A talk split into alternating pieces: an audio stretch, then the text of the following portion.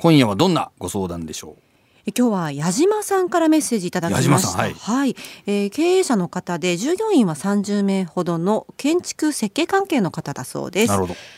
起業して10年が経ちますが頼りになる2番手がいません。会社の成長を含めて考えた時2番手が必要だと思っています。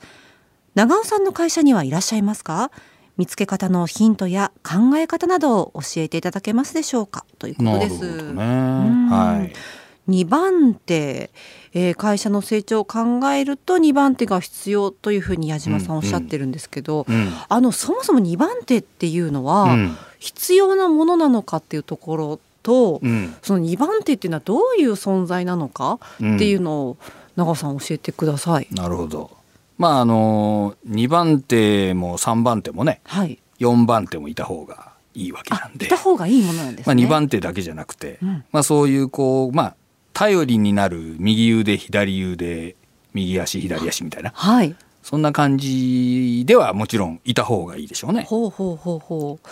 頼りになるというだけじゃなくてこうなんかプラスアルファこれもできた方がみたいな、うんうん、どういう存在としていてくれた方がっていうのはありますか、まああのこの2番手っていうのをですねこの矢島さんがどういう意味合いで言ってるかちょっと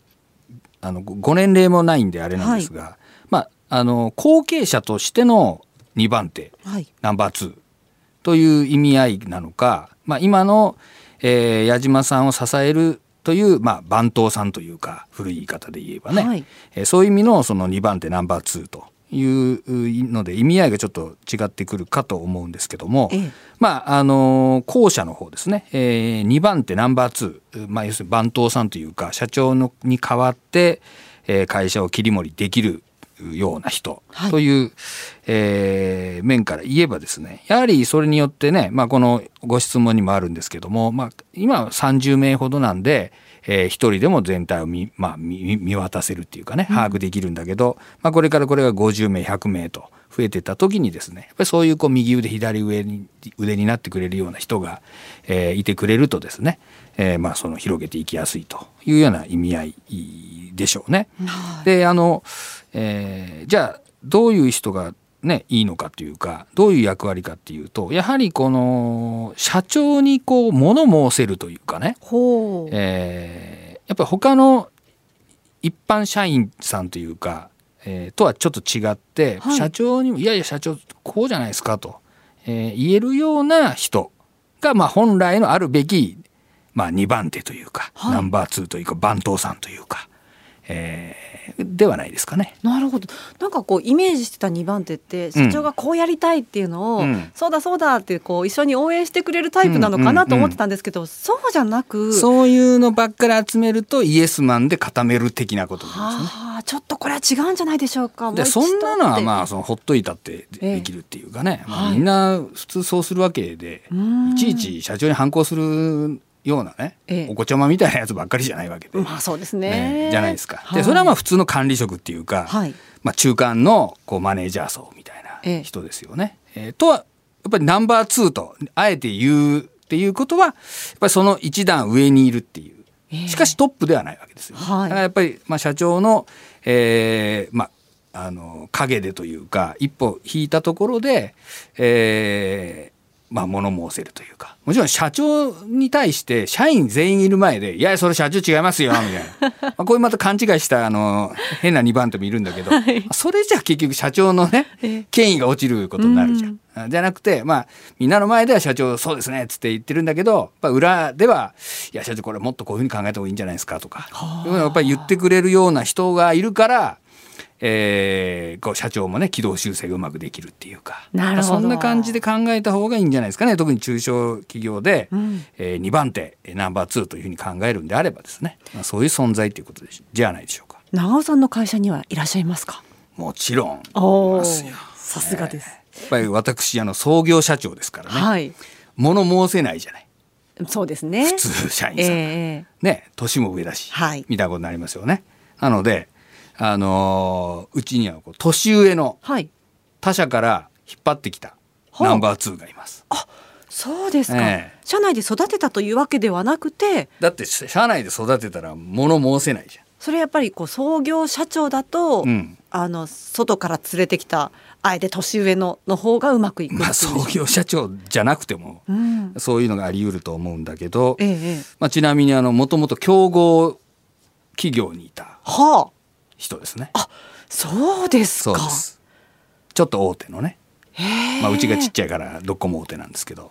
とすると結構ズバズバと進言してくれる。ズバズバ言われたらこっちも気分くるか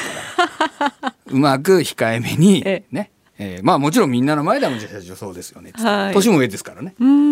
だけどねやはり年も上だしはい。もともと競合企業にいてで大手にいたというようなこうキャリアの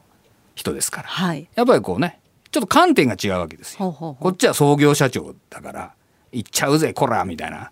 ちょっとね あの感じなわけはい。じゃない。勢いで行くぞぐらいな。いやだけどやっぱそこを理路整然と。いやこうですよねみたいな。ようなのもまあ向こうもまあ遠慮しながらでしょうけども、えー言ってくれるっていうかね、まあ、そういうう人ですね、まあ、それをまあ3個の例で迎える的なはい。ことですよ。ほう諸葛亮孔明みたいなね、ええええような話でやはりそういうこう、えートップに対してですね、えー進言してくれるっていうかね、まあ、そういう存在を、えー求めるという意味が、まあこの2番手としてはこうふさわしいのではないかと思いますけどね。だから後継者とは違いますからね、まあ年が上なんでね。そうですね、矢島さんの場合は、まあ、自分で起業して10年ということですので、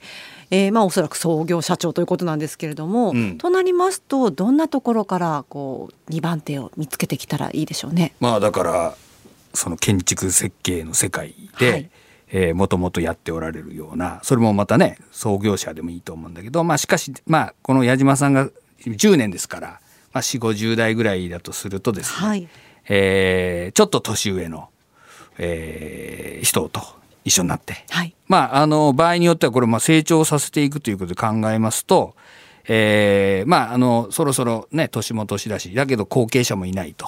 いうような感じで、えー引退しようかなどうしようかなみたいなやってるような信頼できる先輩経営者を見つけてですね口説き落として、で一緒にやりましょうと。でその人に入っていただいて、まあ、会社を一緒にしてですね規模を倍にしつつナンバー2として、えーやっていただくと。まあ、これはまあこう合う合わないとかがあるから難しいけど、まあ、そんな人がいてくれるとそのナンバー2がいてなおかつ、えー規模が大きく成長できてですね。そしてその統合した相手方の人にも、まあ、その人がいて抑えが効きますよね。やっぱりそういう人を見つけてですね口説いていくみたいな、まあ、そんな感じがいるんじゃないですか。これはその後継者の育て方とはまた違う。これは全く違いますよね。はい。うん。だからどちらの役割としての2番手なのかというのをまず考えて、そうですね。え自分にこうアドバイスをしてくれるような存在をうん。他からやっぱりねあの耳に痛いが痛いことを言ってくれるような人がやっぱりいませんので、創業社長の場合にはですね、まあ、そういう意味では、えー前にもご相談がありましたがやっぱり外部で相談できる人が欲しいみたいになったら、で税理士さんとか、まあ、コンサルタントみたいな人がいるじゃないですか。はい。まあ、でもやっぱり社内にもそういう人がいてくれるといいというのニーズで考えるとまあそういうことですね。矢島さんぜひ参考になさってください。そしてあの後継者をどうしたらいいかっていうまた別のねご相談がある場合には、ん。ぜひまたメッセージいただければと後思います。継者育成が私得意です。のでおーっと。はい。それまたそういうねあのご質問等いただければと思いますね。はい、お待ちしております。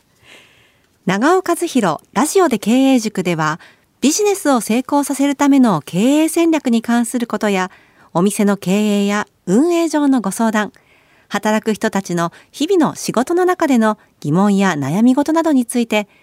コンサルタント歴30年を超える長尾さんが番組内でじっくりとコンサルティングいたします。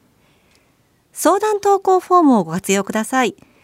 番組のホームページや過去の記事、ポッドキャストのページから入ることができます。また、メールの場合は、kei.joqr.net、keiei.joqr.net です。さらに、番組のツイッターへのメッセージでもお送りいただけます。採用された方には1000円分のクオカードをプレゼントします。